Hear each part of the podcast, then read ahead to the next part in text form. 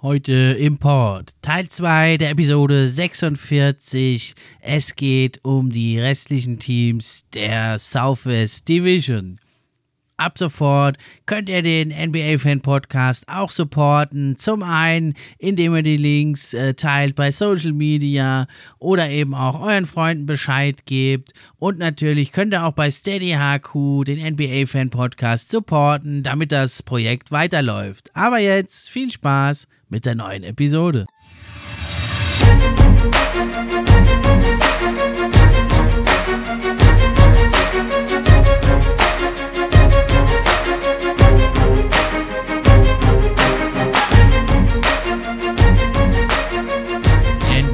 Fan Podcast. Der NBA Podcast für echte Fans.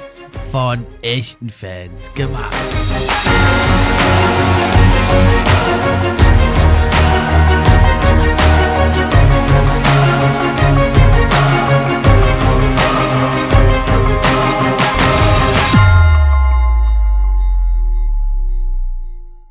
Hi, hallo und herzlich willkommen zum zweiten Teil der Episode 46 vom NBA Fan Podcast. Ich bin's wie immer, euer Gastgeber Steffen und im ersten Teil der Episode hatte ich mit meinem Gast Mirko einen kleinen Schreibzug gemacht durch die aktuellen Themen der NBA. Zum einen die heißen Warriors und Steph Curry, zum anderen ging es um Luke Walton, der gefeuert wurde von den Sacramento Kings und zum dritten die Auseinandersetzung zwischen Beef Stew, Isaiah Stewart und LeBron James. Dann haben wir uns noch äh, die San Antonio Spurs angeschaut und analysiert. Wenn ihr es noch nicht gehört habt, hört doch mal rein.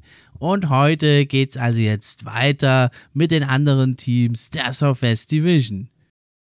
Dann geht's weiter mit dem nächsten Team in der Southwest Division, die Memphis Grizzlies. Da dreht sich natürlich alles um ihren Superstar oder kommenden Superstar. Ich halte ihn eigentlich jetzt schon für einen Superstar, der zwar noch nicht so bekannt ist, weil er halt bei den Grizzlies, machen wir uns nichts vor, etwas unterm Radar fliegt leider.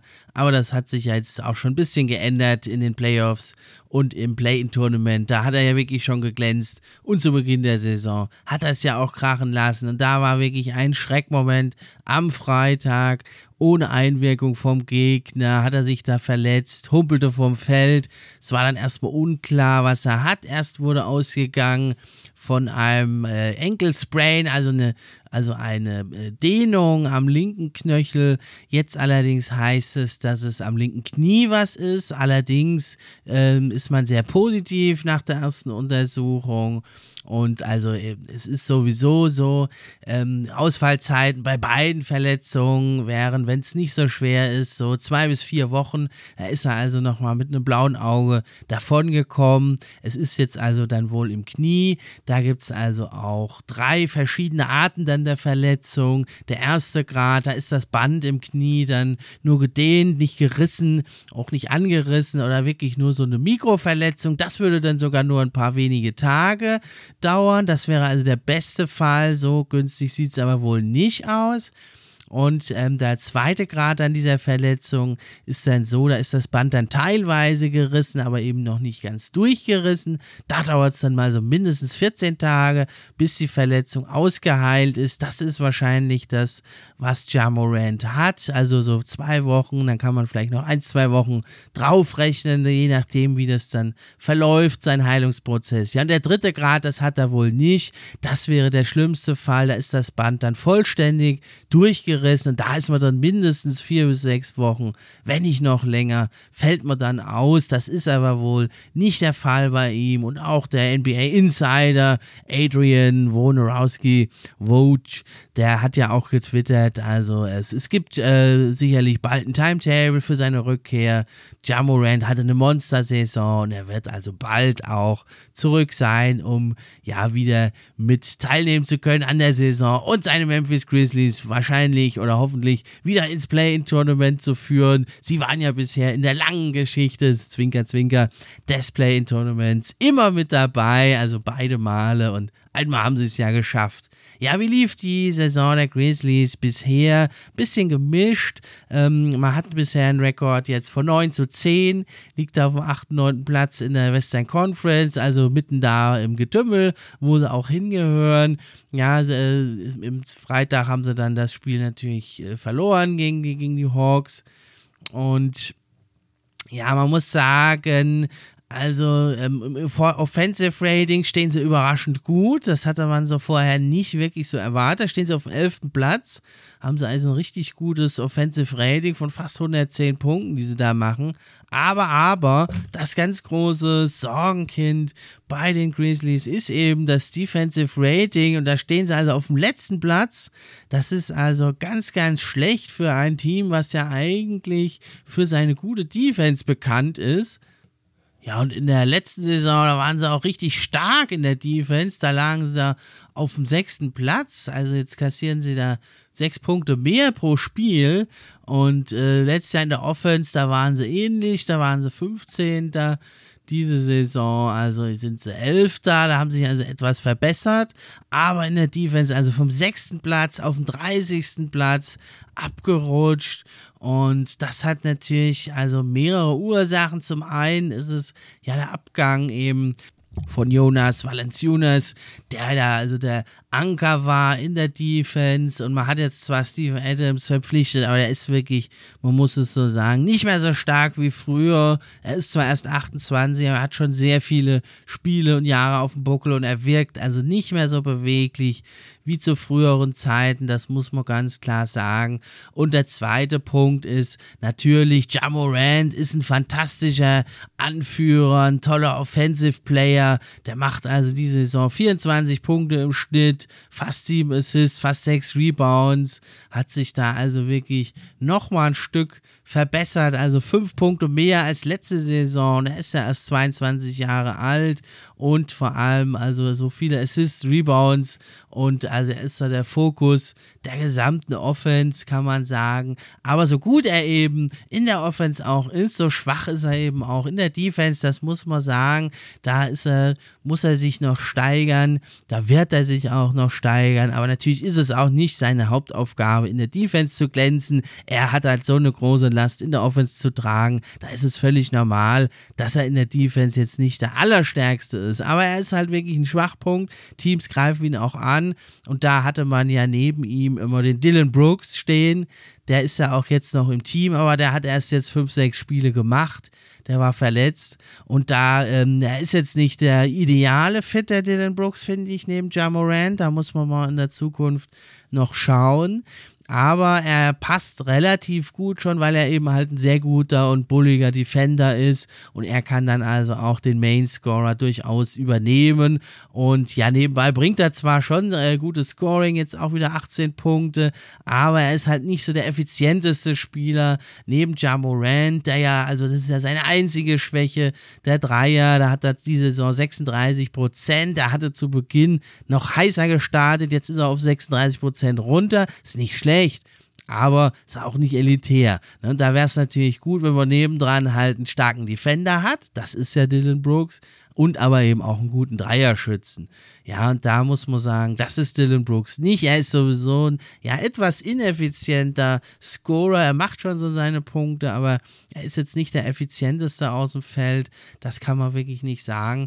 Ja, und dann ist eben, äh, wer jetzt noch mit reinkam, eben ist also ähm, Desmond Bain, der ja eigentlich ein richtiger Sharpshooter ist, aber bisher in der NBA tut er sich ein bisschen schwer. Er hat jetzt natürlich seinen Punkte, Punkteschnitt gesteigert um sechs Punkte von 9 auf 15, aber der Dreier, also die Effektivität beim Dreier hat ein bisschen gelitten. Letzte Saison hatte er noch 43,2 Prozent bei vier Versuchen. Ja, und jetzt nimmt er natürlich auch mehr, 6,5 Versuche, steht überhaupt sechs Minuten mehr auf dem Feld. Da ist es eben leider so, dass meistens die Quote ein bisschen runtergeht, die Dreierquote, und das ist er auch, und nämlich nur auf 37 37,4 Prozent, also nur ein bisschen über League Average.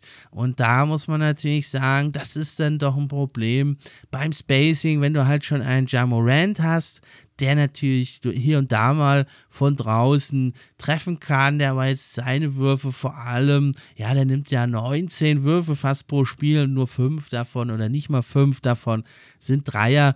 Ja, und da brauchst du eigentlich mehr Spacing. Ne? Und das sollte ja Jaron Jackson Jr. liefern. Der spielt bisher eigentlich eine ganz ordentliche Saison, jetzt nicht so stark verbessert, wie ich es gehofft hatte. Ich habe ihn sogar da vielleicht als Most Improved Player Kandidat gesehen. Es könnte noch kommen, aber ja, wahrscheinlich eher nicht. Ne, sein Punkteschnitt ist eigentlich ähnlich wie letzte Saison, 14,8 Punkte. Ja, aber bei den Rebounds auch weiterhin nur bei 5 Rebounds, bei 26, 27 Minuten. Bisschen wenig.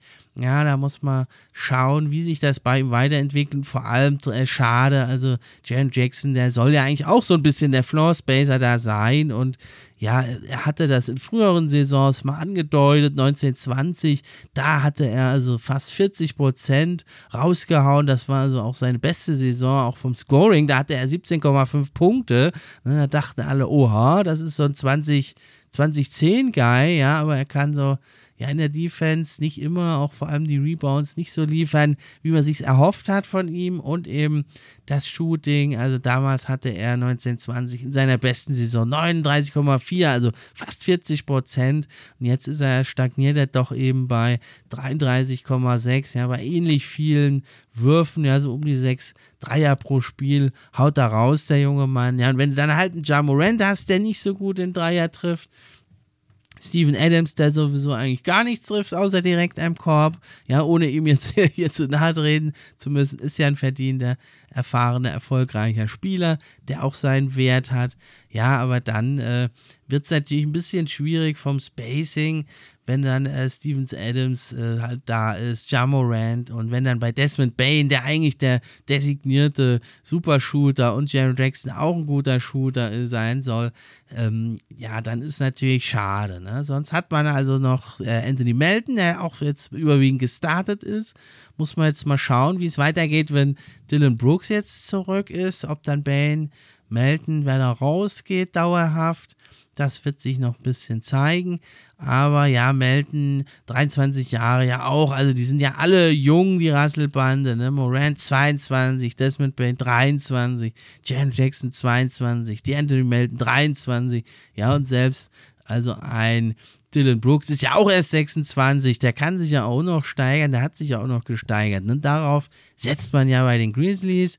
Deswegen hat man ja auch Jonas Valenciunas gehen lassen. Schweren Herzens, denke ich, aber man hat halt dann einen kleinen Schritt zurück machen wollen, um eben ja den anderen Spielern da mehr Raum zu geben, sich zu entfalten. Ja, und dann ist man in der Draft weiterhin äh, hochgegangen. Ne? Man hat versucht, seinen Spieler zu holen. Zaire Williams hat man da bekommen. Der 20-Jährige, der macht das bisher auch ganz ordentlich. Also er kriegt jetzt nicht so viel Einsatzzeit, 18 Minuten, aber doch immerhin äh, Zeit genug, sich zu zeigen. Und ja, man muss sagen, er war eher äh, klar, dass er jetzt nicht direkt NBA-ready ist, aber hier und da lässt er das mal aufblitzen. Ne? So fünf Punkte legt er auf, 1,5 Rebounds. Sind jetzt so keine sexy Stats, aber hier und da, da zeigt er sein Potenzial. Der Dreier fällt jetzt noch nicht so nur bei 25 Prozent.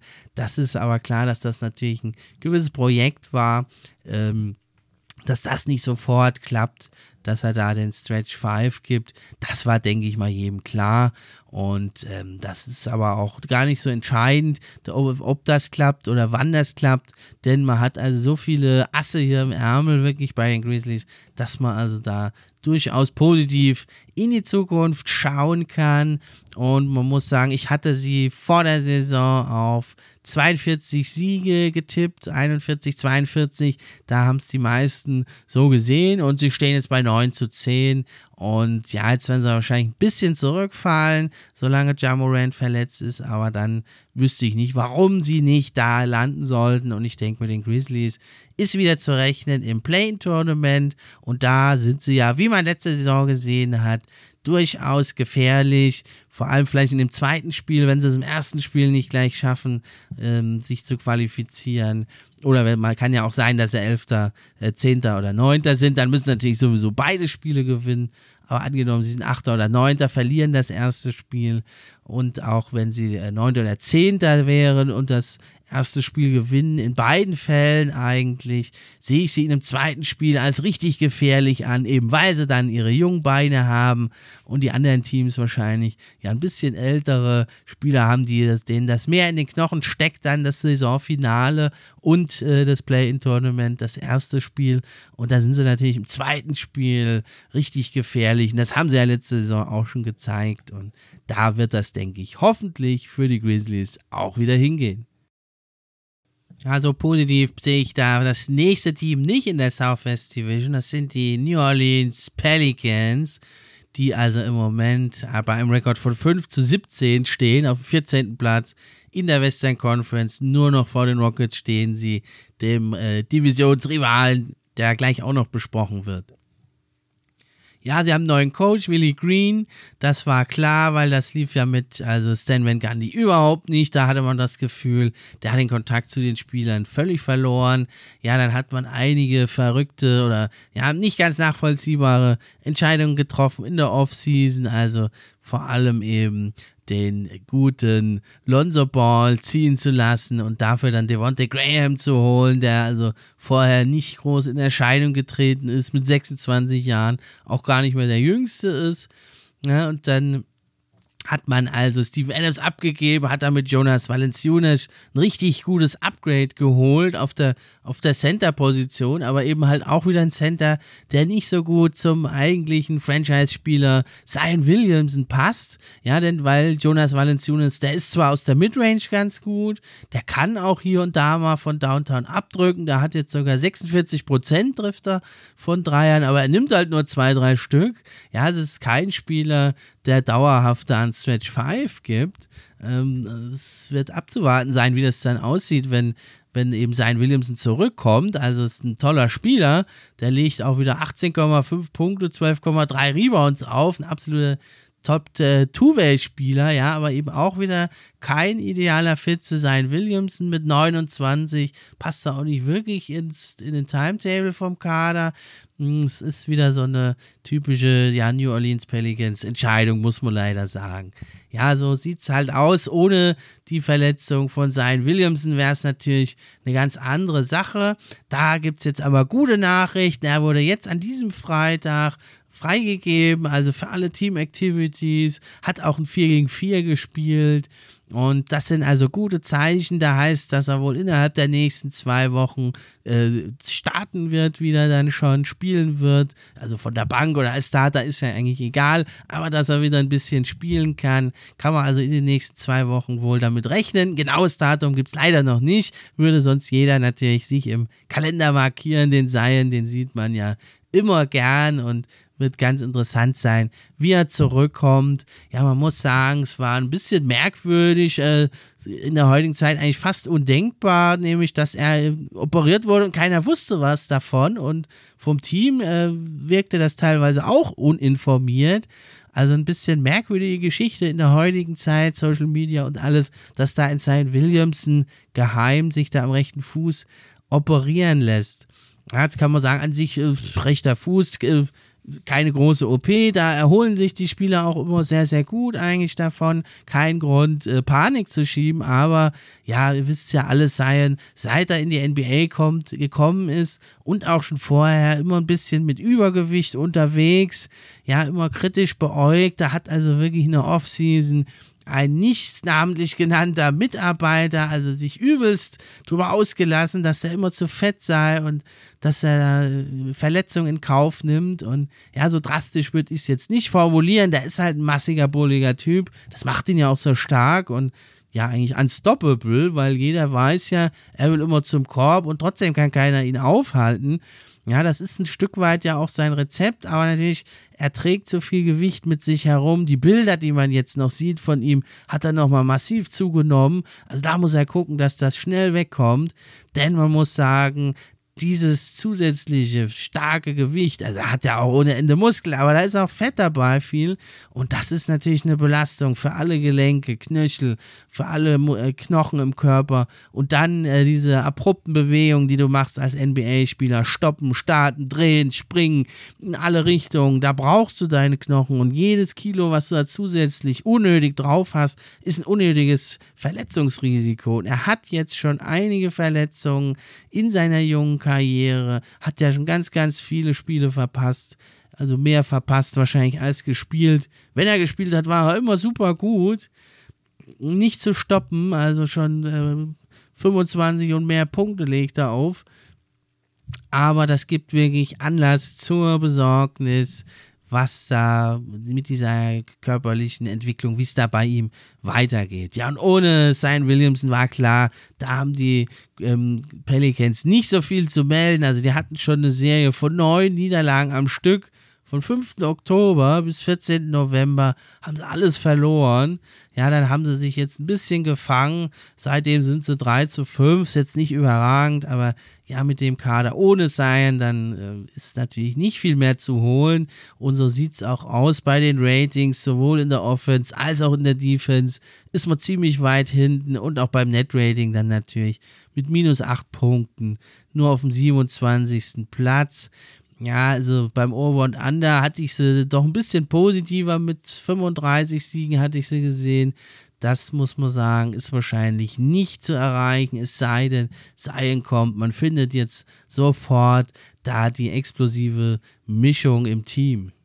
Ja, denn also in Abwesenheit von Zion Williamson lag natürlich mehr Last auf Brandon Ingram.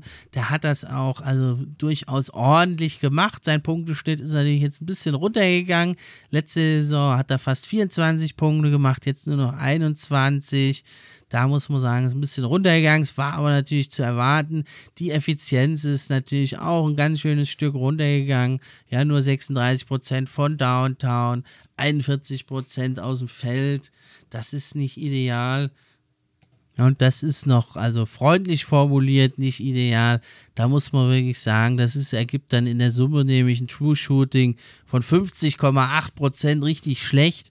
Letzte Saison hatte er noch 58,4 Prozent und die Saison davor auch 58,7. Ist also deutlich über dem Ligaschnitt. Der Ligaschnitt war so 57 Prozent. Jetzt ist ein bisschen runtergegangen.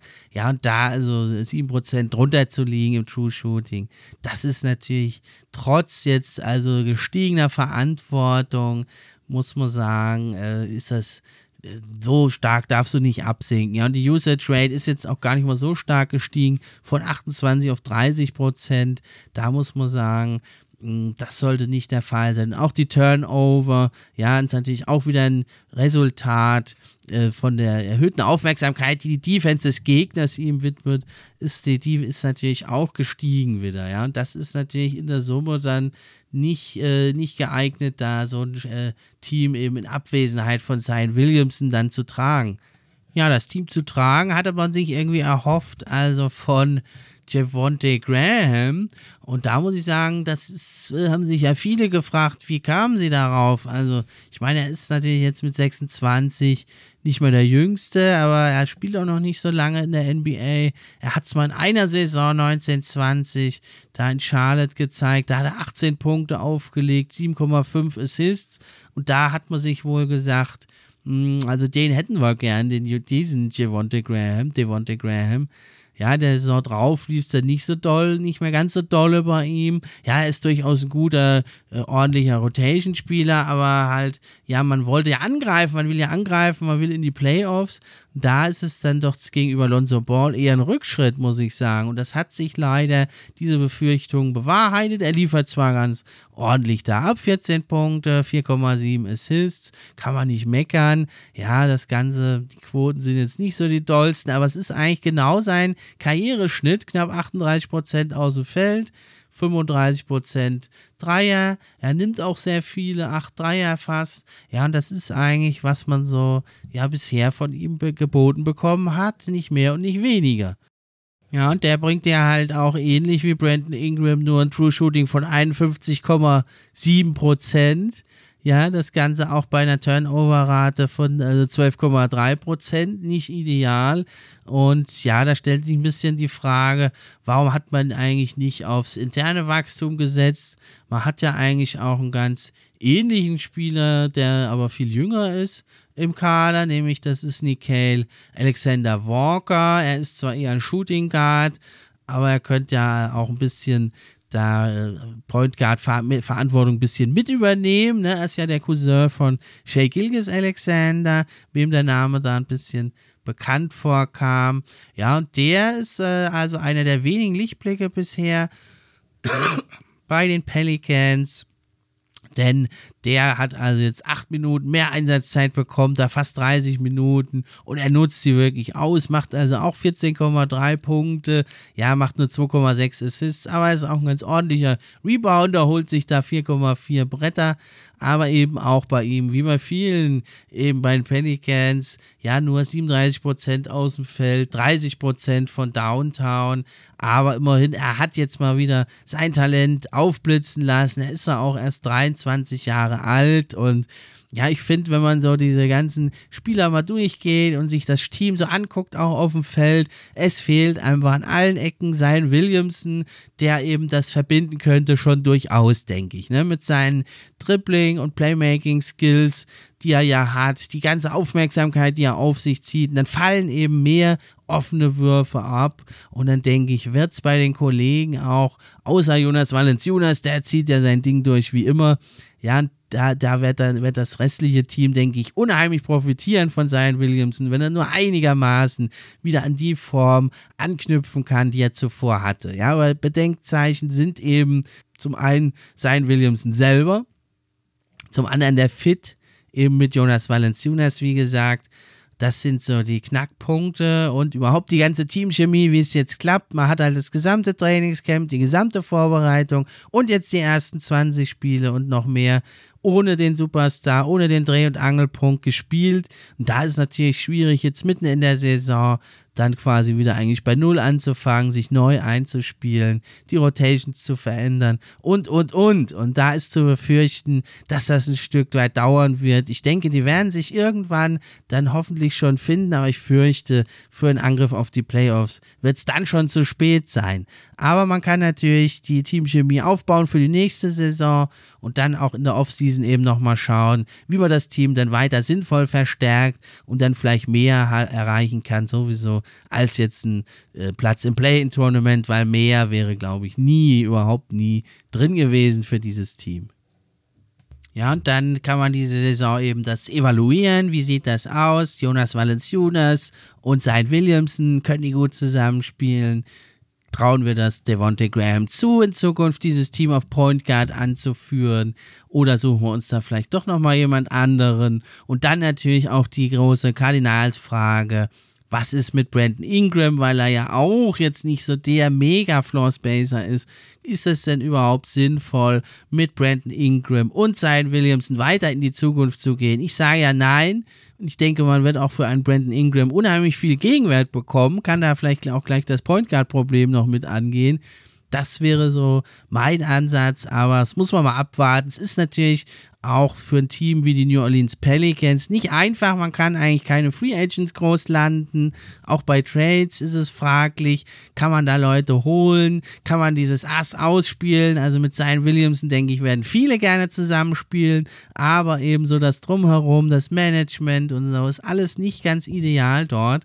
Und da muss man sich eben dann fragen, ja, haben wir jetzt halt doch hier einen ordentlichen, einen Co-Star, vielleicht einen zweiten, dritten Star in einem ordentlichen Team gefunden in Brandon Ingram. Genügt uns das, auch wenn der Fit mit sein nicht ideal ist? Oder geben wir den wieder her und hoffen eben doch, äh, was anderes dadurch zu bekommen, was eigentlich uns mehr bringt ins Team. Weil die große Stärke von Brandon Ingram ist eben die Offense und seine große Schwäche ist die Defense. Und bei sein ist das genauso. Und dann ist die Frage, holst du dir da vielleicht lieber eher noch was anderes, was du eigentlich mehr brauchst? Das wäre auch meine Empfehlung gewesen. Aber naja, wer bin ich schon? Warten wir es ab, was die New Orleans Pelicans sich da einfallen lassen werden. Das nächste Team hier in der Southwest Division sind die Houston Rockets. Ja, es war natürlich vor der Saison schon relativ klar. Da geht es also eher am Ende der Tabelle, wird man sich da bewegen. Aber jetzt der Saisonstart ist doch schon ein bisschen enttäuschend. 3 zu 16 steht man da, drei Siege, 16 Niederlagen.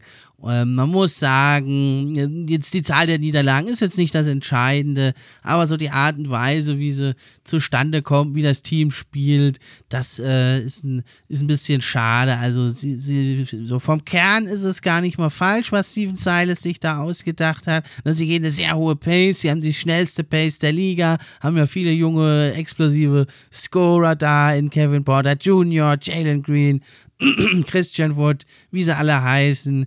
Und da ist klar, dass man drückt aufs Tempo, das finde ich auch gut, das ist völlig richtig. Aber eben so die Art und Weise, wie man spielt, sehr viele Isolation Plays, sehr viele Step-Back-Jumper. Wenn das der Gameplan ist von Steven Silas, nun gut, aber ja, effektiv ist, ist natürlich was anderes. Das muss man wirklich sagen. Ja, und sie stehen eigentlich überall, also beim Offensive Rating auf dem 29. Platz, Defensive Rating na, immerhin auf dem 20. und beim Net Rating, also über 9 Punkte, macht der Gegner mehr als die Rockets. Und da muss ich sagen, ich hatte sie vor der Saison bei 27, 26 Siegen so verortet. Da muss man sagen, also bei dem Tempo äh, wird es damit ein bisschen schwierig. Ja, sie hatten zum Beispiel 15 Niederlagen in Folge. Vom 3. Oktober bis zum 17. November, sechs Wochen lang, ja, oder mehr als sechs Wochen, keinen Sieg geholt, teilweise derbe Klatschen dagegen, also starke Teams wie die Jazz, 91 zu 122 oder auch 89 zu 115 gegen die Suns. Das kann mal passieren für so ein junges Team. Die sind ja sowieso auf der Jagd noch nach einem hohen Pick, das ist klar. Aber gerade für ein Team eben im Tanking, da muss man sagen, geht es ja nicht jetzt darum, ganz viele Spiele zu gewinnen, aber es geht halt schon darum, ja, möglichst äh, lange mitzuhalten in den Spielen, offene Spiele zu haben, knappe Spiele zu haben und eben hier und da auch mal zu gewinnen, äh, weil so eine Niederlagenserie wie 15 am Stück und letzte Saison hatten sie ja sogar noch mehr. Und das ist einfach Gift für die Teamchemie und für die Entwicklung. Wie willst du denn da deinem Coach das glauben und deinen Mitspielern vertrauen, wenn du jedes Spiel nur total auf die Socken kriegst? Ne? Und da ist es, also die Niederlagen sind das eine, aber die Art und Weise des Spiels, des Zusammenspiels und die Höhe der Niederlagen sind nochmal das andere. Und da muss man sagen, man hat auch durchaus mal gegen nicht so starke Teams wie die Grizzlies eine 102 zu 136 kassiert und das ist schon sehr, sehr bedenklich. Aber muss sagen, zuletzt zeigt der Trend ja jetzt deutlich nach oben. Er hat zwei ganz tolle, starke Teams geschlagen. Zwei Siege in Folge. Zum einen die Bulls, die ja eigentlich hier locker durch die Liga marschieren und alles rasieren. Hat man mit 118 zu 113 geschlagen. Hört, hört. Und jetzt in einem Overtime äh, Knüller High-Scoring-Game, hat man die Charlotte Hornets, also auch ein durchaus gutes Team in der Eastern Conference, mit 146 zu 143 geschlagen. Also das gibt ja jetzt doch wieder ein bisschen Anlass zur Hoffnung. Ja, und Anlass zur Hoffnung gibt natürlich das ganze junge Talent, was man da hat im Kader. Also allen voran der Nummer 2 Pick, Jalen Green, ja, 14 Punkte legt er auf. Und ja, noch nicht so effektiv, aber das ist ja bei einem Rookie völlig normal. Ne, da hat er im Moment jetzt 38% aus dem Feld, 28% von Downtown. Das äh, ist jetzt noch nicht so besorgniserregend, denn immerhin, er hat 80% auch an der Freiwurflinie. Das ist immer auch so ein Indikator. Dafür kann jemand werfen, ein junger Spieler. Und äh, in der Regel sollten dann die anderen Zahlen auch hochgehen. Und er ist ein explosiver Spieler, kann auch mal am Korb abschließen. Und das sieht teilweise schon recht gut aus, was er da macht. Natürlich ein bisschen fehlt natürlich die Erfahrung, aber wo soll denn herkommen? Der hat 18 Spiele gemacht und ja, vorher in der G-League, aber das ist natürlich schon ein ganz anderes Kaliber als in der NBA. Ne? Und Kevin Porter Jr., da muss ich sagen, hatte ich mir ein bisschen mehr erhofft von ihm. Er auch mit 13,4 Punkten, 5,8 Assists nur. Hm, da muss ich sagen, ja, also die Quoten auch schlecht, schlechter noch fast als bei Jalen Green. Da hatte ich mir etwas mehr erhofft. Er ist auch schon 21 jetzt, hat ja letzte Saison schon viel Spielzeit bekommen und da hat er die eigentlich fast besser genutzt. Ja, das ist ein bisschen enttäuschend, dass er da so stagniert und ja, auch sehr viel eben selber den Abschluss sucht und da würde ich es mir doch einfach wünschen, das gesamte Team eigentlich, dass man viel mehr den Ball bewegt, weil man hat ja noch gute andere Optionen. Man hat ja nicht nur diese beiden. Man hat ja jetzt, heißt da der Veteran Eric Gordon oder eben auch Jay Sean Tate, der eine gute Saison spielt, aber eben natürlich auch Christian Wood. Ja, und da muss ich sagen, dass dann Jalen Green und Kevin Porter eigentlich fast genauso viel Würfe nehmen wie Christian Wood. Das hat mich jetzt ein bisschen überrascht.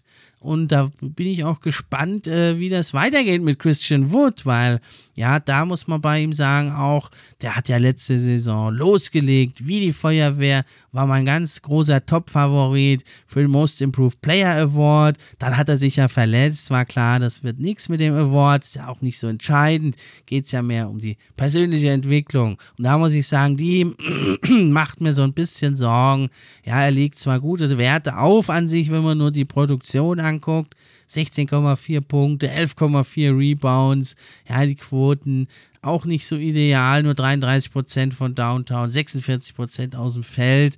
Das ist nicht ideal.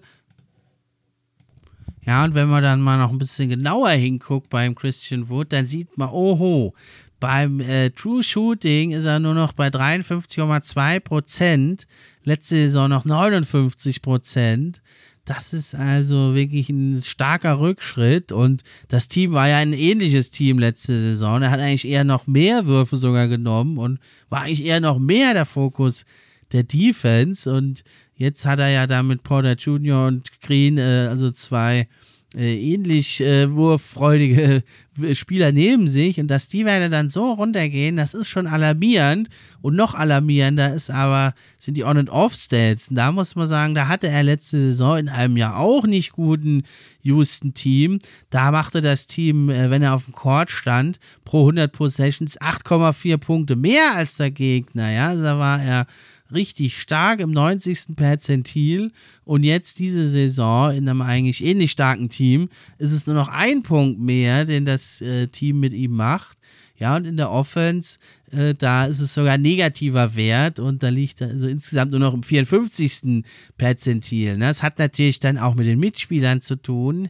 Ja, diese On- and Off-Stats äh, beziehen sich auf die Mitspieler, aber ja, so viele neue Spieler haben sie ja jetzt gar nicht. Und da ist auch, vor allem, wenn man jetzt dann mal weggeht von den reinen Zahlen und mal guckt so ein bisschen auf den Court, da muss ich sagen, wirkt er ab und an doch schon ein bisschen lustlos oder unzufrieden. Ja, ist immer ein bisschen schwierig, da so herauszulesen. Ne?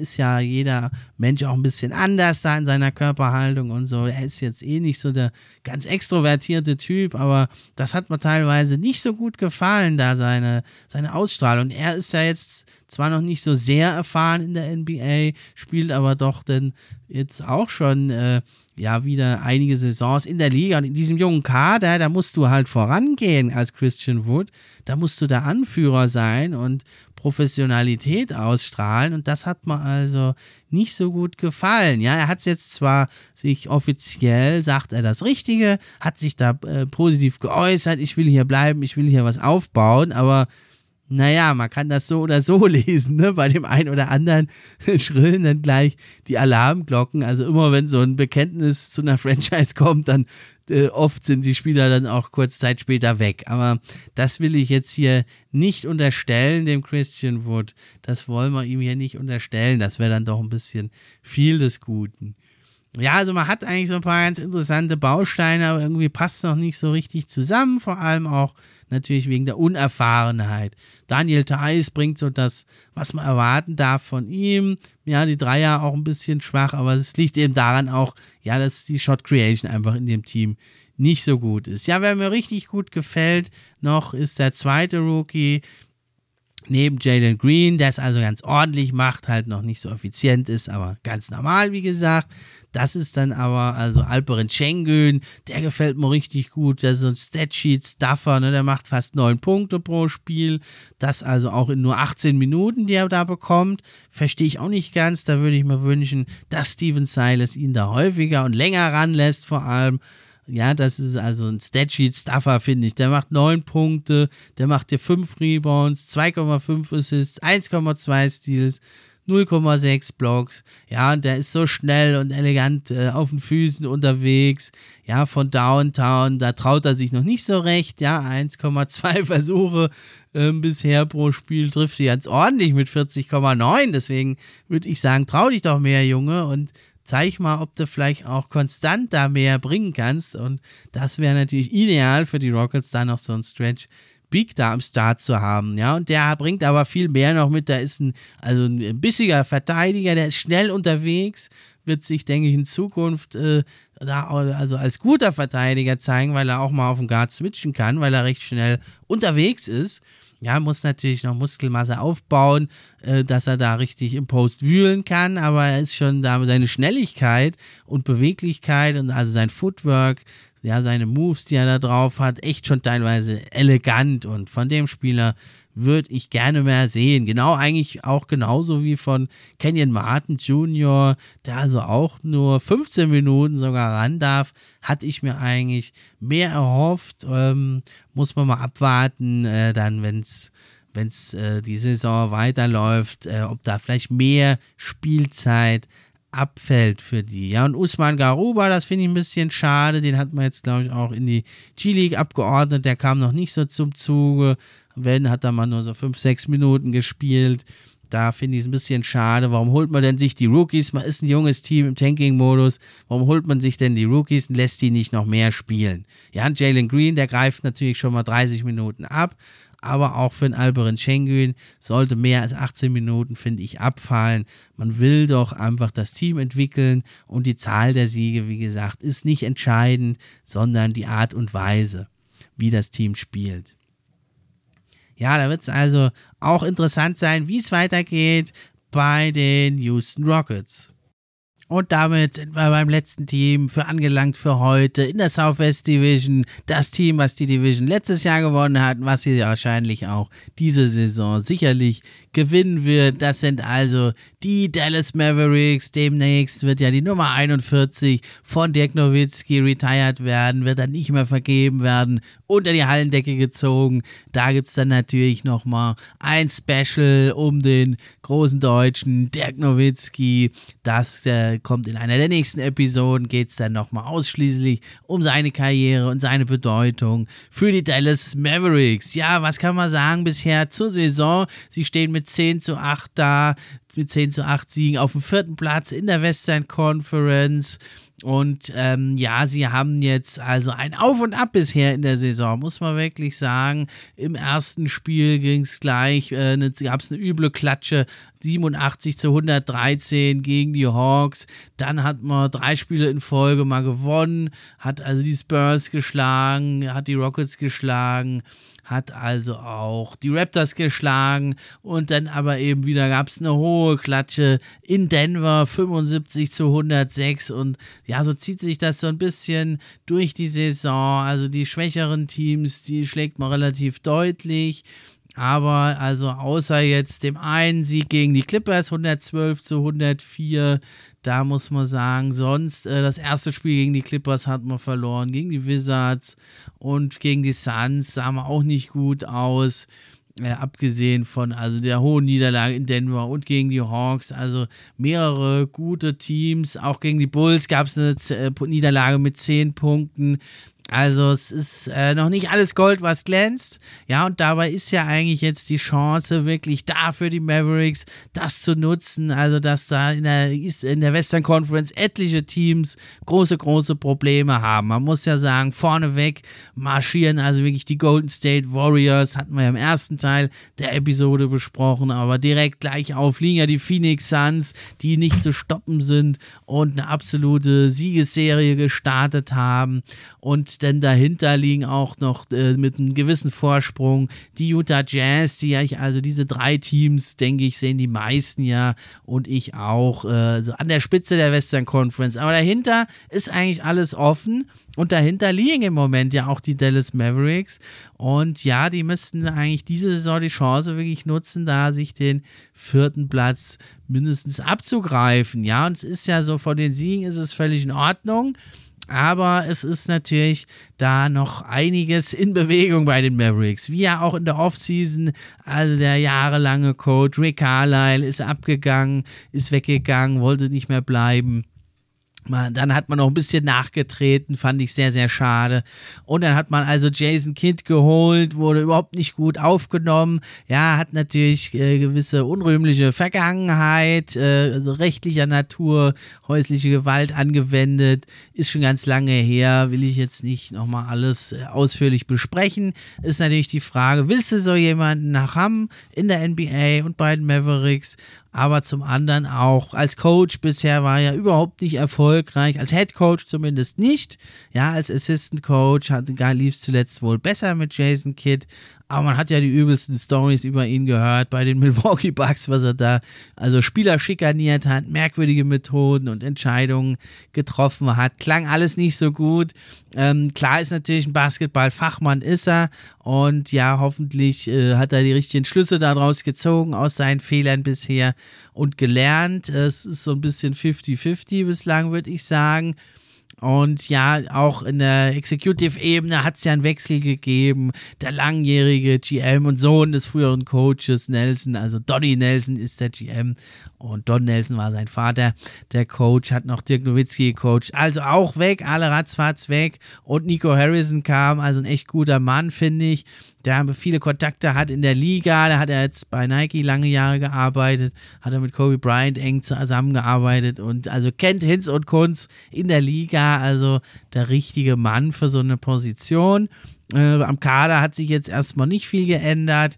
Und ja, was muss man sagen? Bisher zur Saison es ist viel Licht und Schatten dabei, aber mehr Schatten eigentlich. Die Siege täuschen so ein bisschen über die Spielweise hinweg. Also gerade in der Offense, das war ja die ganz große Stärke der Dallas Mavericks in den letzten Jahren. Da stand man also vor zwei Jahren, hatte man das beste Offensive Rating, eins der allerbesten Offensivjahre, die es überhaupt gab in der NBA-Geschichte. Letztes Jahr dann auch die neuntbeste Offense gestellt und da krankt es bisher doch ziemlich daran. Da steht steht man mit einem Offensive Rating von 107,8 nur auf dem 18., 19. Platz, also im hinteren Mittelfeld. Und das ist für ein Team, was seine absoluten Stärken in der Offense hat, natürlich eine Katastrophe. Und das Defensive Rating, das ist zwar noch für die Mavericks ganz okay, da steht man bei auf dem 19. Platz, hat also negatives Net Rating, 1,6 Punkte minus äh, und steht da auch nur auf dem 21. Platz, also etliche hohe Niederlagen, aber nur knappe äh, Siege gegen schwächere Teams, da muss man sagen, das äh, könnte sein, dass das noch ein bisschen nach unten geht, wenn sie sich nicht langsam fangen. Und da muss man sagen, ja, woran liegt es denn? Also, ja, das ist natürlich ein ganzes Bündel an, an, Punk an Punkten, die einem da auffallen. Ja, also zum einen ist das True-Shooting, da liegen sie also auch nur auf dem 22. Platz und da wird ja eben also auch die Dreier und die Freiwürfe werden damit gewichtet. Da äh, kommen wir dann auch schon zum Kern des Problems, weil sie nehmen also die siebtmeisten Dreier in der Liga, aber äh, von der Percentage haben sie nur die 21 beste Percentage, also beste kann man da gar nicht mehr sagen, die einen, also die zehn schlechteste Percentage haben sie da, sie treffen nur 33,3 Prozent ihrer Dreier. Das, obwohl sie da so einen Großmeister im äh, Würfe kreieren haben wie Luka Doncic. Und also auch bei den Assists liegen sie auch nur auf Platz 20. Ne? Das bestätigt natürlich so ein bisschen, was man da sieht auf dem Spielfeld. Es gab jetzt den ein oder anderen Ausfall auch wieder. Es äh, gab etliche verschiedene Starting Fives mit Kleber mit Corley Stein, mit äh, Porzingis auf der 5. Ähm, ist natürlich auch eine Experimentierphase erstmal mit dem neuen Coach. Aber also man sieht, da greift vieles noch nicht ineinander. Und äh, gerade also jetzt bei diesen Zahlen, ähm, wenn man das sieht, dann die Freiwurfversuche sind also im Vergleich auch die gezogenen Freiwürfe zur letzten Saison, also um 7,6 Prozent gesunken, auch nur auf Platz 20, ja. Also man zieht nicht viele Freiwürfe, man trifft die Dreier nicht. Und dann kommt noch dazu, dass die Free Throw, also die Freiwurfrate, auch nicht gerade gut ist. Da liegt man auch nur auf dem 24. Platz. Und das in der Summe allein natürlich zeigt uns schon, warum es da keine wirklich so elitäre Offense sein kann dieses Jahr. Ja, woran liegt es denn nun? Ja, Punkt 1 natürlich, die Offensive steht und fällt mit Luka Doncic. Und da muss man sagen, ja, es ist ein bisschen enttäuschend. Ich meine, der ist jung, der ist jetzt erst 22 äh, Jahre alt. Februar wird er 23 und ja, kann seine Offseason, soll er ja auch genießen, das bei Salt Bay und äh, soll da seine Shisha rauchen und so, ist ihm ja alles gegönnt. Aber man muss sagen, er ist nicht in seiner allerbesten körperlichen Verfassung zu Beginn der Saison, auch jetzt immer noch nicht. Und das ist sehr schade. Und das ist was, das muss man aber einfach auch lernen, dass, äh, wenn man da sieht, ein LeBron James, der hat die ersten drei, vier, fünf Jahre in der Liga der war zwar immer in guter Form, aber nicht in der allerbesten Form. Und dann hat er wirklich, das hat er auch selber immer wieder gesagt, dann hat er das verstanden, er muss alles dafür tun, die Ernährung, die Vorbereitung und alles da reinstecken, um das meiste rauszuholen aus seinem Körper, aus seiner Karriere. Und da ist Luka Doncic im Moment überhaupt noch nicht hingekommen. Das ist in jeder Saison bisher seine ganz große Schwäche. Also es ist jetzt nicht so, dass er total fertig ist, aber man sieht es doch immer wieder, wenn es mal rauf und runter geht auf dem Korb, das Gesicht ist rot, er ist am Pumpen. Also er ist auf jeden Fall nicht in der besten Verfassung.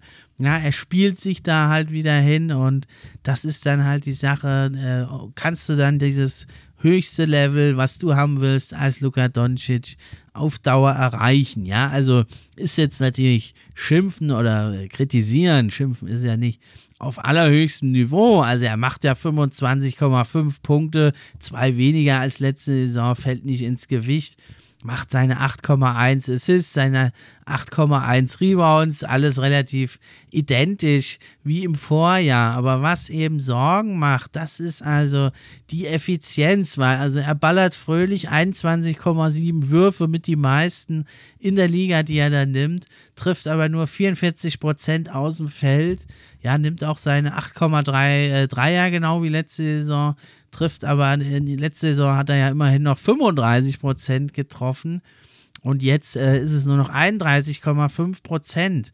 Also alles extrem gesunken. Und ja, bei den Freiwürfen auch so ein Indikator dafür, wie fit ist denn ein Spieler, wie sehr traut er sich zum Korb zu ziehen, jetzt eins zu eins zu suchen, den Kontakt aufzunehmen. Also auch gesunken, ja, von 7, 8 Fre äh, Freiwürfen, die er sonst gezogen hat, nur auf 5,7 und obendrauf trifft er die auch noch schlechter, nur 68 Prozent, also beschämend für einen offensiven Superstar wie Luka Doncic. Ja, letzte Saison noch bei 73 Prozent gewesen, die Freiwürfe. Und jetzt nur 68 Prozent. Das ist natürlich wirklich enttäuschend und das sollte nicht das Niveau sein eines Luka Doncic. Ja, und wenn wir dann mal weggehen jetzt äh, rein von dem Auge, äh, von der Augenbetrachtung und so diesen produktiven Stats, wenn wir dann mal uns die Advanced Stats noch zu Gemüte führen, die bestätigen also diesen Augentest und diese Produktionsdaten, ja, also das True Shooting ist natürlich auch gesunken von 58,7% letzte Saison auf 52,8%, also unter Durchschnitt in der Liga. Das kann es natürlich nicht sein. Beim Effective Field Goal Percentage ist es ähnlich. Und noch schlimmer wird's, wenn man sich die On- und Offsets anguckt, ist natürlich noch eine kleine Sample Size, jetzt 521 Minuten. Aber da muss man sagen, die sind katastrophal. Da macht der Gegner also 13,4 Punkte pro 100 Possessions mehr, wenn Luka Doncic auf dem Court steht. Also ist er im 13. Perzentil, also ganz, ganz schlecht.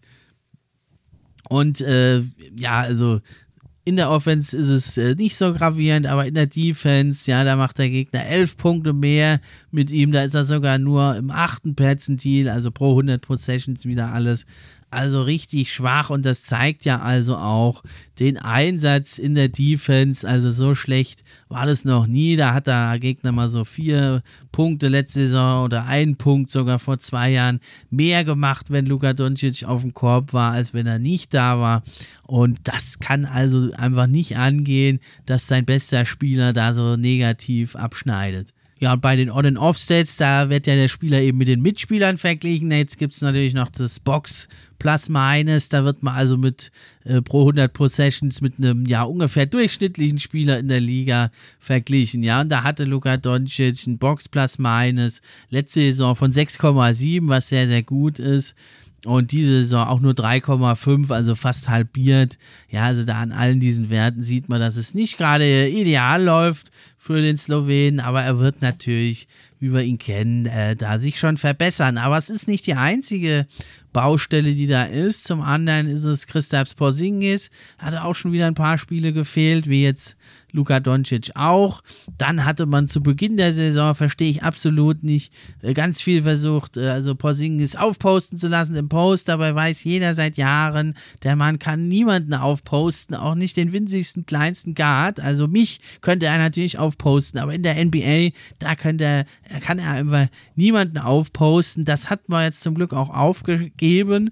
Und also so, dass äh, also es ist natürlich wieder Licht und Schatten mit dabei, aber jetzt mal rein vom Auge, das ist wirklich was Positives für die Mavericks. Da wirkt Christaps Porzingis wesentlich beweglicher, agiler, ja, wie, wieder ein bisschen wie der alte Porzingis, wenn man das so sagen darf. Nicht wie der von der letzten Saison. Der wirkt sehr unheimlich langsam, gar nicht mehr so mobil und überhaupt nicht wie so ein Einhorn, ja. Und das, das äh, hat man jetzt schon immer wieder mal aufblitzen sehen. Er hat ein paar richtig gute Spiele gemacht schon die Saison. Er liegt auch im Moment bei 20 Punkten, 8 Rebounds, ja, also alles ordentlich. Also die Effizienz ist jetzt nicht die beste, aber also er wirkt schon allein vom Körperlichen, wie er sich bewegt, äh, wieder ganz anders und, und der Rest, der wird dann, denke ich, auch wieder kommen. Ne? Es ist einfach das Problem, wie setzt du den ein? Also ein richtig, äh, also er ist für einen Big Man ein sehr guter Shooter, aber so ein richtig guter Shooter ist er eigentlich nicht von Downtown. Ne? Und man muss natürlich für das Spacing ihn da relativ weit draußen aufstellen und äh, das ist einfach nicht ideal. Und dann hat man eben den Luka Doncic, der schon ein recht schwacher Verteidiger ist, dann den Porzingis, der in gewissen Matchups ein guter Verteidiger ist oder sogar ein sehr guter, aber in anderen Matchups, Stichwort LA Clippers, ja, gegen so äh, kleinere äh, Spieler, die halt äh, Wing-Spieler, die aber recht gut ihn verteidigen können und gegen die er nicht viel machen kann, aber die schneller sind als er und ihm in der Defense Probleme geben. Das ist also halt eine sehr spezielle Konstellation. Dann kommt noch mit dazu, dass Jalen Brunson ja zwar ordentlich weiterhin spielt, macht seine 15 Punkte. Das ist nicht das Thema, auch mehr als letzte Saison, drei Punkte mehr. Auch die Percentages sind ähnlich, aber da ist es eben auch der Dreier. Das war ja die große Hoffnung, vielleicht, dass man mit Brunson und Doncic zusammenspielen kann. Wenn der Dreier fällt bei Brunson, das tut er aber leider im Moment überhaupt nicht. Also nur 34 Prozent. Und da ist dann der Fit natürlich mit Luka Doncic nicht ideal. Und dann muss man halt wieder überlegen, kommt Brunson von der Bank oder was macht man mit ihm. Ja, und dann ist es natürlich sehr, sehr schade, ähm, dass das einfach da vieles in diesem Team noch nicht so ganz schlüssig ist und auch nicht ganz klar ist, wo will man denn da eigentlich hin mit diesem Team. Denn also Brunson, der hat sehr, sehr gute On-and-Off-Stats. Da macht man also wahnsinnig viel Punkte mehr als der Gegner. Also 21,7 pro 100 Possessions. Natürlich weiterhin die kleine Sample-Size, bei ihm sogar nur 490 Minuten. Aber er hat also fast 22 Punkte, machen sie da mehr mit ihm. Sowohl in der Offense als auch in der Defense hat er da gute Werte. Ja, und da ist natürlich die Frage, in welche Richtung soll es denn gehen? Also mit Brunson äh, als, als Point Guard als Doncic verletzt war, da sah es echt gut aus. Oder mit Brunson generell von der Bank dann. Und jetzt mit Doncic, Hardaway, Finney Smith, Porzingis und Corley Stein zuletzt sah man also wirklich nicht gut aus aber eben auch mit Dwight Powell und Porzingis ist auch nicht so ideal, weil Dwight Powell meiner Meinung nach kein Starterformat hat in der NBA. Aber also diese Sorge, die hat man ja jetzt vielleicht gelöst, eben mit Maxi Kleber, der jetzt langsam zurückkommt und da hat ja also auch Jason Kidd, der Coach, gesagt, ja, der wird jetzt immer mehr kriegen, der Kleber. Unser Glue Guy, das haben sie jetzt erstmal endlich ja gemerkt in Dallas, dass das Kleber Glue Guy heißt. Naja, und der ist ja einfach wirklich der beste Dreier-Schütze diese Saison im Team mit 41,2 Prozent, weil es ja auch bei Hardaway und Finney Smith leider nicht so läuft, beide bei 34 Prozent können da nicht an die früheren Saisons anklopfen, anknüpfen. Und ähm, vor allem Reggie Bullock, von dem ich mir eigentlich sehr, sehr viel erhofft hatte, der 30-Jährige, der ja kam von den New York Knicks, und da ein Free-and-D-Spieler ein sehr, sehr guter ist und der hat ja wirklich ganz, ganz große Probleme. Der wird auch noch nicht ganz, hat man glaube ich noch nicht so ganz verstanden, wie man ihn da wirklich am besten einsetzt. Der hat letzte Saison noch bei den Knicks, hat er 41 Prozent getroffen von Downtown bei sechs Versuchen und jetzt hat er nur 4,4 Versuche und trifft nicht mal 30 Prozent, also 28,4 Prozent. Das ist ganz, ganz schade dass äh, Bullock da nicht funktioniert, weil das könnte, der könnte eben dann der Small Forward sein, der ja eben die Defense gibt und den Dreier, das ist ja auch der Plan dahinter und damit Kleber, denke ich, und dann Doncic und Hardaway und äh, Porzingis dann oder jemand anderes. Das wäre also deutlich besseres Lineup, als man das jetzt da sieht mit Willie Corley Stein im Moment. Also absolut nicht zu verstehen, äh, wie man einen Willie Corley Stein, der es doch jetzt immer wieder gezeigt hat, dass er das nicht kann, dass man den also da den Vorzug gibt und ich verstehe es einfach nicht, warum man also da auf Center hat man doch also wirklich ein junges Talent, Moses Brown, der bringt dir ganz viel mit, ja, der ist 7 Fuß 2 groß, also 2,18 Meter, 111 Kilo schwer, ja, und äh, der bringt da eigentlich einiges mit. Der hat auch bei den Thunder letzte Saison, hat er ja durchaus gut gespielt. Ja, also hat 43 Spiele gemacht, 32 Mal gestartet sogar und hat da also in 21 Minuten richtig gute Werte aufgelegt. Also 8 Punkte, fast 9 Rebounds und das bei nur so geringer Einsatzzeit. Und den hat man jetzt also wirklich nur sechsmal überhaupt eingesetzt, hat er nur drei Minuten immer gespielt, also 18 Minuten hat man den überhaupt nur eingesetzt. Da kann er natürlich nichts zeigen. Und da stellt sich die Frage, warum hat man den denn dann überhaupt geholt, das junge 22-jährige Talent, dass man ihn jetzt selbst, wenn ein Kleber äh, ausgefallen ist oder nicht viel spielen konnte, und man von Paul nicht überzeugt war, wenn man da dann den Willi Corley Stein ihm vorzieht, da muss man ja sagen, der hat da wirklich auch überhaupt nichts gerissen, weder als Starter noch als Backup noch als sonst was. Und das ist wirklich so eine Frage, die sich viele Mavericks-Fans ja stellen. Was ist denn da mit dem, mit dem Moses Brown? Ja, also es ist einiges da im Argen, einiges läuft auch schon ganz gut. Ich finde den generellen Ansatz nicht schlecht von Jason Kidd zu sagen, wir verteilen die Last da auf mehrere Schultern, dass Luka Doncic eben im vierten Quarter nicht kaputt ist, immer speziell ja, weil er jetzt noch nicht so in Form ist, das wird ja kommen. Diesen Ansatz finde ich generell gut.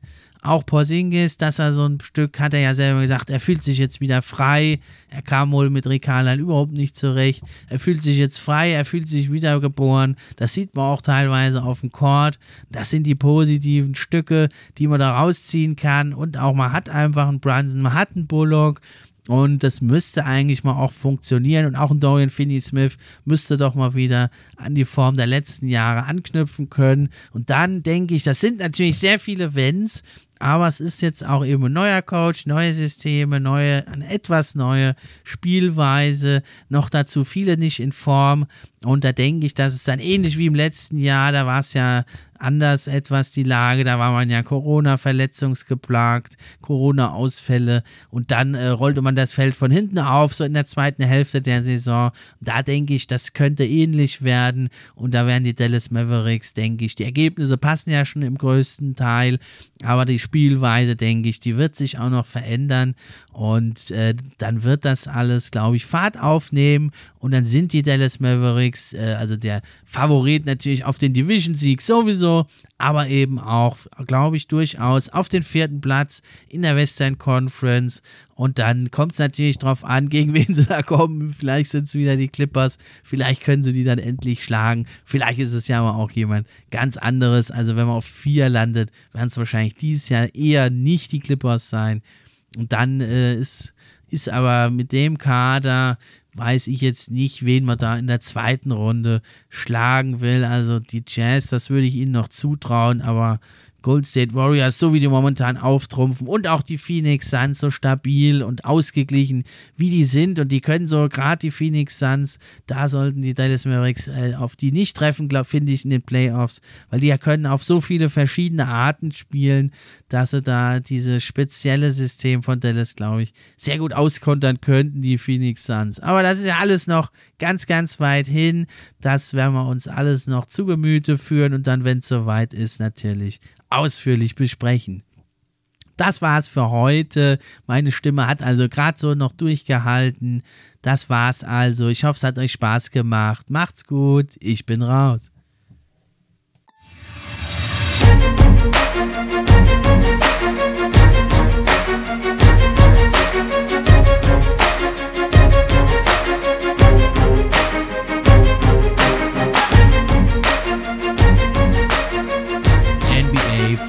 Podcast, der NBA Podcast für echte Fans von echten Fans gemacht.